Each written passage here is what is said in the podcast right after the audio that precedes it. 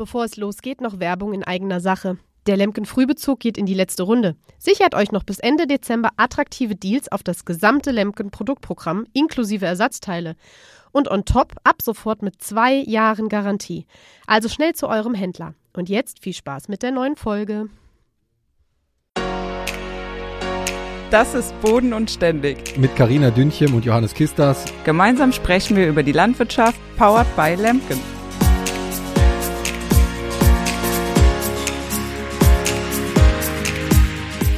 Hallo Karina, herzlich willkommen zur neuen Folge von unserem Podcast Boden und Ständig. Heute haben wir uns das Thema, oder heute haben wir uns eigentlich einen Themenkomplex ausgesucht, und zwar wollen wir uns heute mal über das Wetter unterhalten. Was hat das Wetter für Auswirkungen auf die Landwirtschaft oder wie können wir damit in unserem täglichen Handeln umgehen? Was hat das für Vor- und Nachteile für unseren für unseren Berufszweig, für die Landwirtschaft, für dich als Landwirtin und für uns als Landtechnikunternehmen? Aber jetzt erstmal nochmal zum Einstieg nochmal eine andere Frage. Wenn du jetzt dir so einen schönen Sommertag in der Ernte vorstellen würdest, welche Musik würdest du dann hören? Ich bin ja ein großer Freund von den 90ern. Die motivieren mich eigentlich immer am meisten bei der Arbeit. So ein bisschen Partystimmung kann nicht schaden.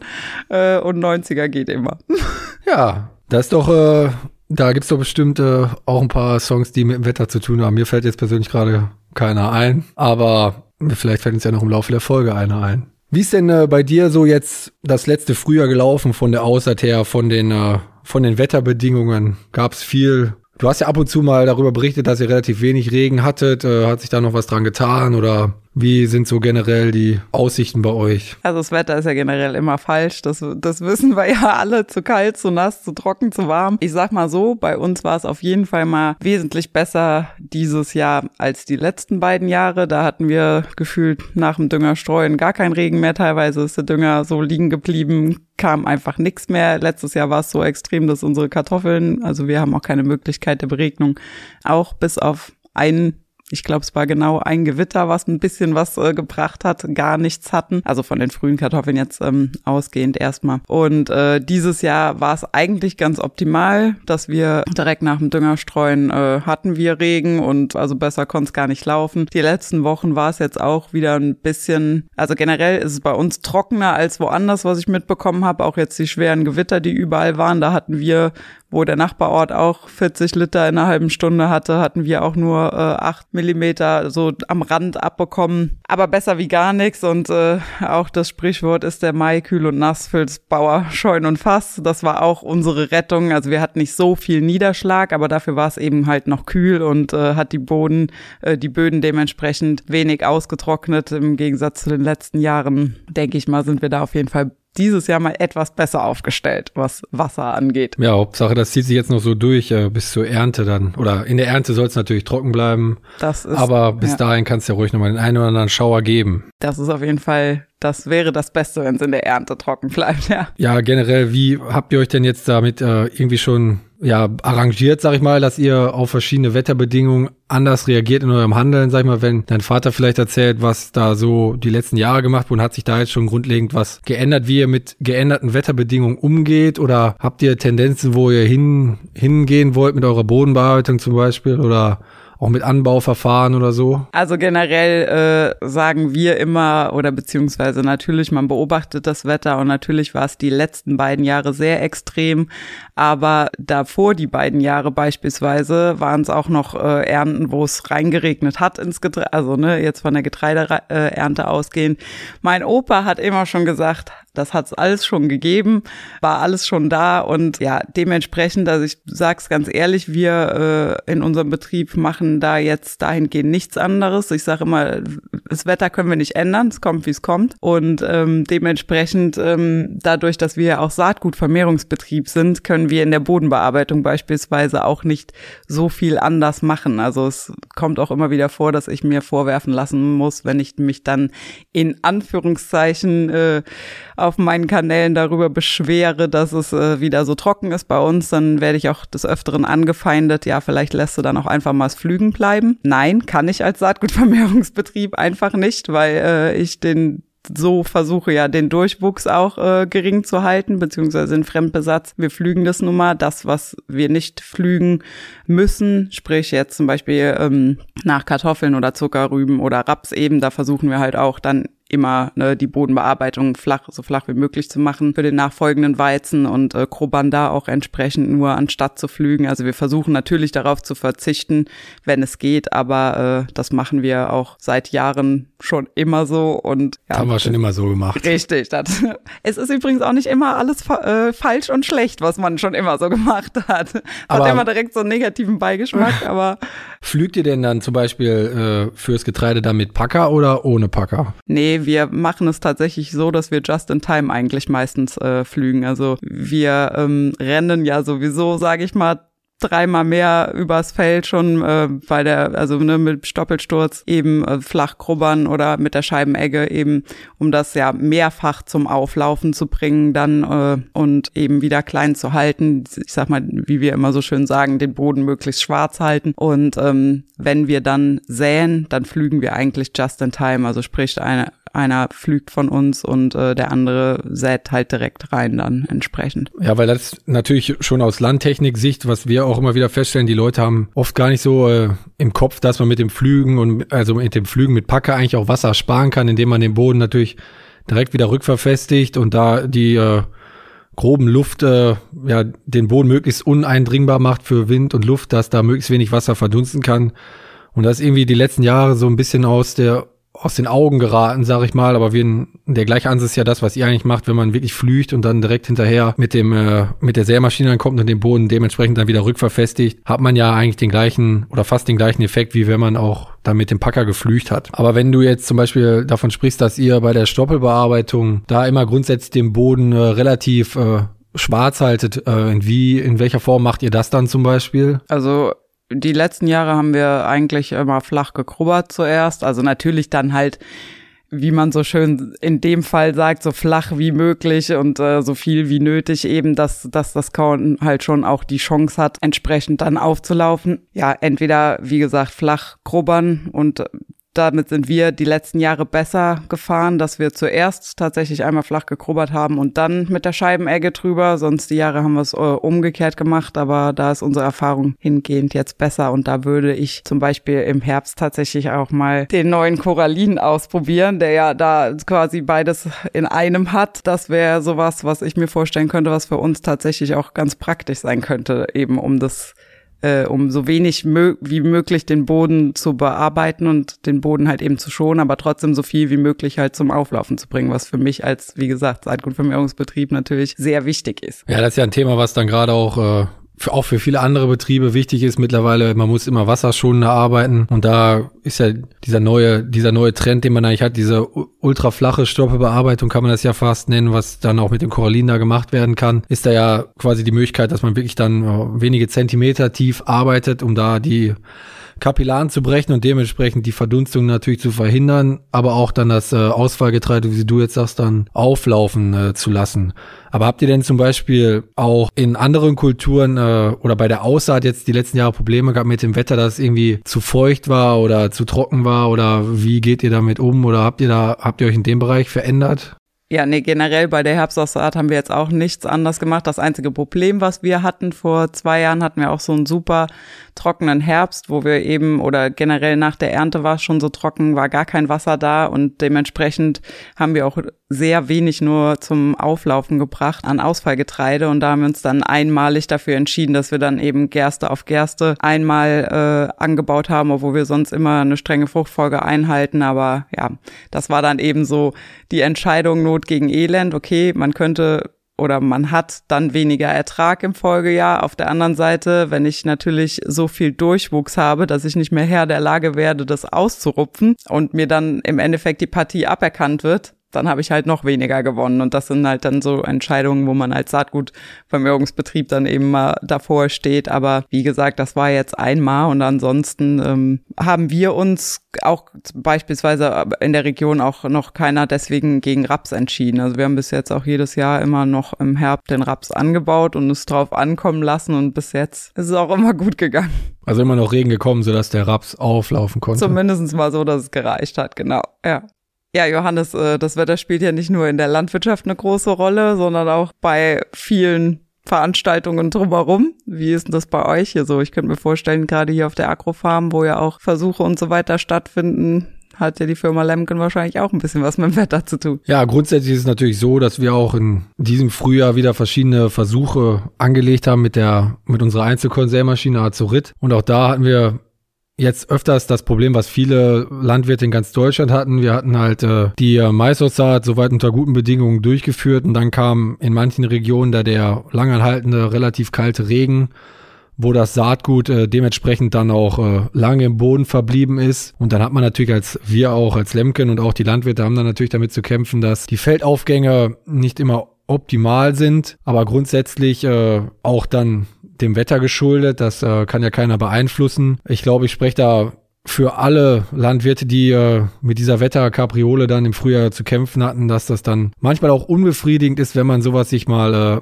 anguckt und man gräbt dann auch wirklich die Körner frei, die liegen alle in der Erde und man sieht dann, dass sie vielleicht in die falsche Richtung gewachsen sind, weil das Maissaatgut oder der Maiskeimling wächst natürlich immer in die Richtung, wo die wärmere Temperatur ist. Das kann dann unter Umständen sein, je nach Witterung, dass der dann auch mal in die Erde wachsen will und sich dann nach ein paar Tagen wieder überlegt, ich wachse doch wieder nach oben und dann hat man so einen gekräuselten Keimling und nachher doch nichts gewonnen.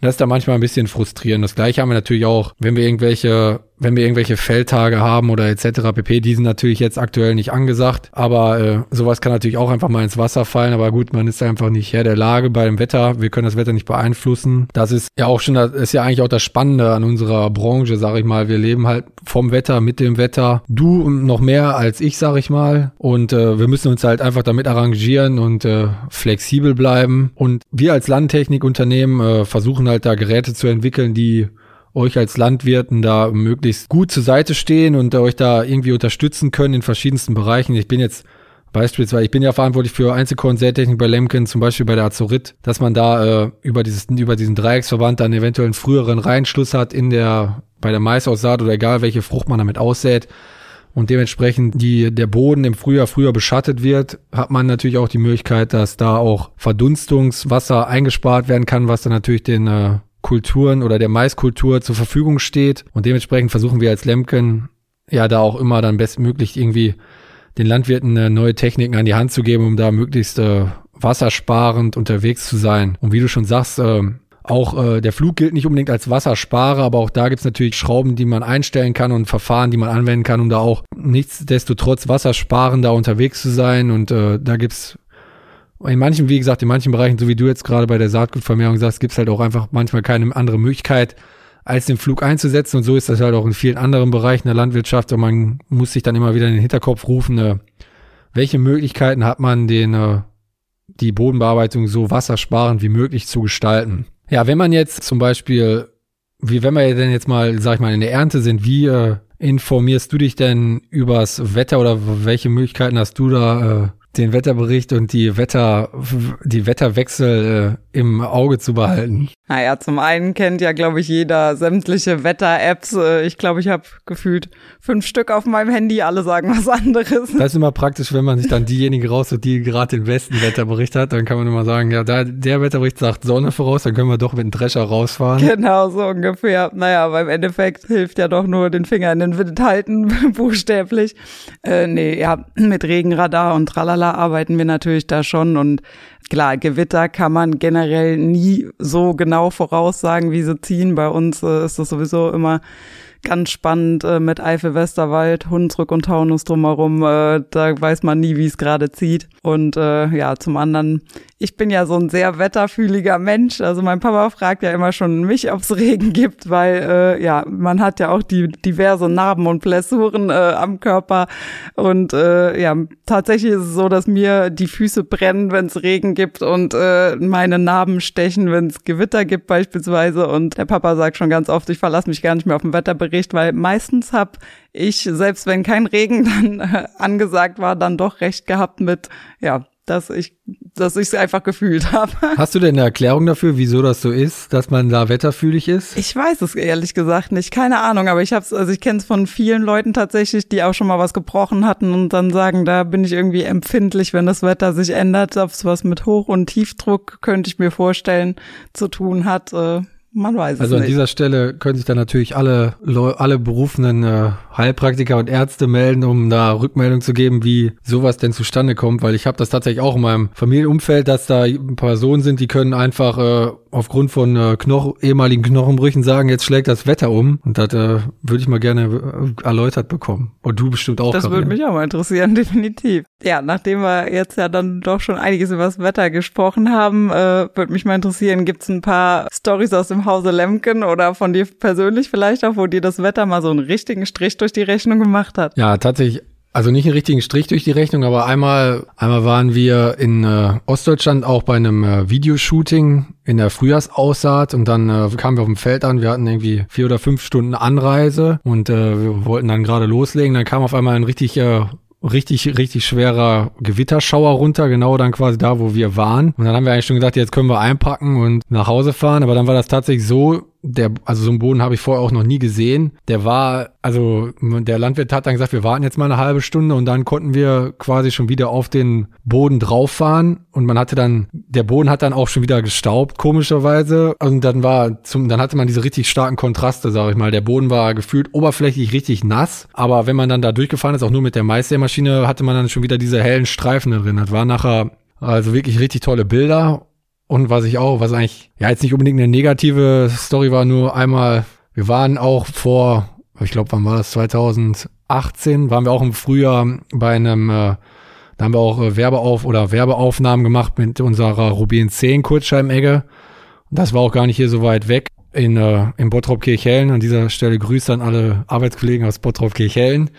Da war tatsächlich an diesem Tag, ich glaube, es war im April, da haben wir da Zwischenfrüchte eingearbeitet. Der heißeste Ort äh, Deutschlands mit, äh, mit, ich weiß gar nicht, irgendwie zwischen 35 oder 40 Grad im April. Das war wirklich äh, da zu dem Zeitpunkt der heißeste Ort Deutschlands. Das wurde auch nachher in allen Medien gesagt. Und wir waren genau an diesem Tag zufällig zu einem Shooting an dem heißesten Ort Deutschlands. Das ist mir irgendwie in Erinnerung geblieben. Aber du hast mit Sicherheit auch noch ähm, den ein, die ein oder andere Anekdote, die dir mit dem Wetter passiert ist. Ja, wie gesagt, das ist ja eigentlich immer falsch. Und äh, also eine lustige Geschichte auf jeden Fall. Letztes Jahr, äh, Vatertag, war ich äh, mit meiner Lieblingsaushilfe Jan auch im Feld Fremdbesatzrupfen. Auch den Jan an dieser Stelle einmal herzlich gegrüßt.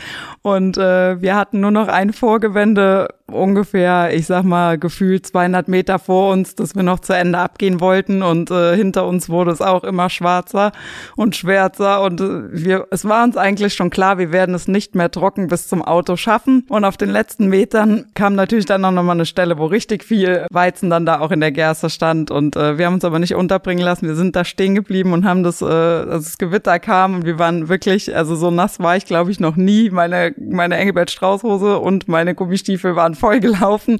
Ja, aber wir haben es durchgezogen und sind einfach weiter marschiert und haben das fertig gemacht. Und ja, ansonsten natürlich auch schon diverse Male in der Ernte. Ähm, haben wir uns auch schon unter Brücken untergestellt oder so, weil dann doch plötzlich das Gewitter gedreht hat und äh, ankam und dann hat man ja auch nicht immer unbedingt eine Plane auf dem Anhänger dabei und äh, sind dann in alle Himmelsrichtungen unter Brücken geflüchtet und haben uns da eingestellt, bis der Schauer vorbei war.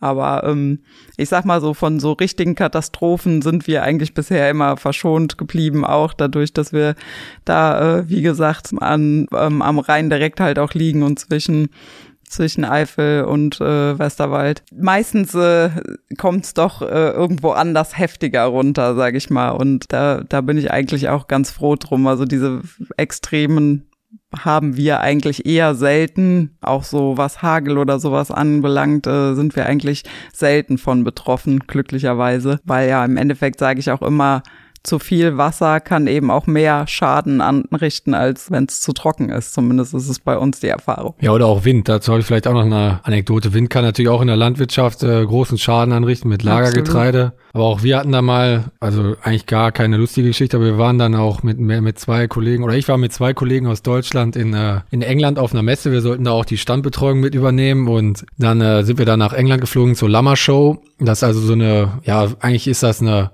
im Winter war das, das war aber trotzdem eine Messe, die komplett oder teilweise in äh, so Art äh, Schützenfest, Kirmeszelten stattgefunden hat. Und wir sind dann angereist, haben alles aufgebaut und äh, hatten auch den ersten Messetag hinter uns. Und dann sind wir abends ins Hotel gefahren mit allen Kollegen und haben da noch was gegessen und der Wind wurde immer stärker, immer stärker. Und irgendwann sagte dann einer der englischen Kollegen dann so beim Essen so, ja, ähm, das ist wohl ein richtiger Sturm, der hier gerade über die Gegend äh, weht. Und äh, am nächsten Tag äh, waren wir dann alle beim Frühstück und äh, voller Tatendrang wollten den neuen Messetag beschreiten. Und dann sagte der eine Kollege, ja, wir müssen erstmal abwarten, ob wir aufs Messegelände können weil der Sturm war immer noch zugange. Und dann sind wir dann zur Messe hingefahren oder zum Messegelände und mussten dann, alle Aussteller mussten erstmal in einen so einer fest, ja, wie heißt er, in so einer befestigten Messehalle, das war tatsächlich dann so eine richtige Mehrzweckhalle, mussten wir dann erstmal alle warten, weil tatsächlich hatte dieser Sturm einige Schützenfestzelte, da muss man sich mal vorstellen, komplett äh, auf den Kopf gedreht. Das war schon ziemlich heftig und die Messe wurde dann auch nach äh, drei Stunden Wartezeit, wo wir dann gewartet haben, dass der Sturm weggeht, war dann das Messegelände so verwüstet, dass es da auch keine Messe mehr gegeben hat. Und da hatten wir dann nachher noch tatsächlich auch noch an demselben Tag einen Rückflug gekriegt. Da musste man dann aber auch irgendwie mehrere Stunden irgendwie am Flughafen warten, weil das alles so spontan war. Wir hatten dann zum Glück halt noch die Rückflüge gekriegt, auch mit, aber wie gesagt, mit ziemlich viel Verspätung und Hängen und Würgen und auch holprigen Start und so. Das war schon eine Story, die man nicht unbedingt dann äh, nochmal erleben muss. Aber nichtsdestotrotz war es auch eine Erfahrung, die man da mal nicht unbedingt, die man nicht unbedingt haben muss, aber die man da mal gemacht hat. Ja, ich glaube, das können wir uns auch gar nicht so vorstellen hier in Deutschland. Also ich meine, klar haben wir auch schon mal heftige Stürme und sowas. Äh, auch bei uns wurde schon beispielsweise schon mal ein Rosenmontagszug deswegen abgesagt, weil ne, aus, aus Sicherheitsgründen, dass halt eben nicht nichts passiert. Aber wenn man das halt in anderen Ländern sieht oder wir bekommen ja auch oft dann so, unsere Herbststürme sind ja die, Ork äh, die Orkanausläufer so, das kann man sich manchmal gar nicht vorstellen, wenn man das dann auch im Fernsehen sieht, wo dann da gefühlt die halben Häuser und so durch ja. die Gegend fliegen. Da bin ich schon ganz froh, dass wir das hier nicht haben. Ja, wir können uns da, was das angeht, wirklich nicht äh, beklagen. Aber jetzt nochmal ein, äh, ein Themenwechsel, Karina. Was würdest du denn jetzt machen, wenn du jetzt nicht in der Ernte bist und wir hätten äh, 30 Grad und Sonne, was ist dann deine Lieblingsbeschäftigung? Oh, dann bin ich auf jeden Fall auch gerne mal am Wasser. Also was ich seit Jahren gerne mal machen würde, was ich tatsächlich immer noch nicht geschafft habe, ist zum einen äh, irgendwo mal so Stand-up-Paddeln, das würde ich gerne mal machen. Oder vielleicht auch äh, so Kitesurfen, das könnte ich mir mal gut vorstellen. Aber auf jeden Fall, wenn ich Zeit habe und es warm ist, dann auf jeden Fall am Meer unterwegs. Und Johannes, Berge oder Meer? Also ich bin dann auf jeden Fall auch eher der äh, Wassertyp, egal ob Schwimmen oder irgendwie. Früher habe ich auch mal ein bisschen gesegelt, aber das irgendwie aufgrund der Zeit auch eingeschlafen. Aber auf jeden Fall äh, Schwimmen oder auch alles andere. Wir, früher waren wir öfters mal mit der Landjugend Wasserskifahren oder so. Das ist auch immer ganz cool. cool gewesen. Ja, auf jeden Fall Wasser, dann auf jeden Fall auch Schatten vielleicht auch ein Kaltgetränk und äh, Grillen ist natürlich auch ganz hoch im Kurs dann. Auf jeden Fall, wo wir ja beim Thema Bier sind. ja, genau. Also wie ich ja schon einmal gesagt habe, äh, ich bevorzuge beim Grillen auf jeden Fall Bier. Und Carina übrigens auch. Das habe ich mir auf jeden Fall gemerkt. Und dann muss ich aber auch noch von dir wissen, ähm, wenn du mich schon nach meinem Musikgeschmack gefragt hast. Äh, ich würde dich eher so als den rockigeren Typ einschätzen. Nee, tatsächlich äh, ich eher so nicht so richtig. Ich meine, ich bin da wirklich sehr flexibel. Ich höre auch wie du gerne 90er Jahre Musik. Ich bin ja ein Kind der 90er und äh, ich höre auch gerne 90er Jahre Musik, aber genauso die äh, 2000er Jahre und da auch wirklich alles ganz bunt gemischt. Also ich bin da überhaupt nicht festgelegt. Ich höre auch mal gerne Rock, Schlager natürlich. Wenn man mal abends ein Bier trinkt oder auf, irgendwo auf einer Fete ist oder auf einer Party, dann höre ich auch gerne mal Schlager. Beim Schützenfest. Oder beim, beim Schützenfest, bei der Kirmes, egal. Schlager sind dann ganz gut, aber auch Elektromusik oder so. Da bin ich wirklich sehr, sehr offen allem gegenüber. Ja, also wir haben jetzt ja viele Anekdoten oder Karina und ich haben jetzt ein paar Anekdoten erzählt über, über das Wetter, wie wir das Wetter feststellen. Karina macht es über ihre Knochen Manche machen es auch über den Wetterbericht oder manche machen auch beides. Aber ihr habt bestimmt auch noch ein paar nette Anekdoten und Geschichten, was ihr so im äh, Wetter, extremen Wetterereignissen erlebt habt, sowohl positiv als auch negativ. Ihr könnt ja einfach mal über die verschiedenen Kanäle uns äh, kontaktieren, Instagram, Facebook oder E-Mail. Oder wer mich bei Instagram findet, der kann natürlich auch gerne mir nachher persönlich schreiben, dann wünsche ich euch viel Glück bei der Suche. Ja, in diesem Sinne würde ich einfach mich nochmal bedanken bei allen für die, äh, die bis zum Ende zugehört haben. Und äh, ich hoffe, es hat euch gefallen. Wie gesagt, wenn ihr Rückmeldungen habt, äh, Feedback, immer her damit. Ansonsten würde ich wie immer das letzte Wort Karina überlassen. Ja, vielen Dank, Johannes.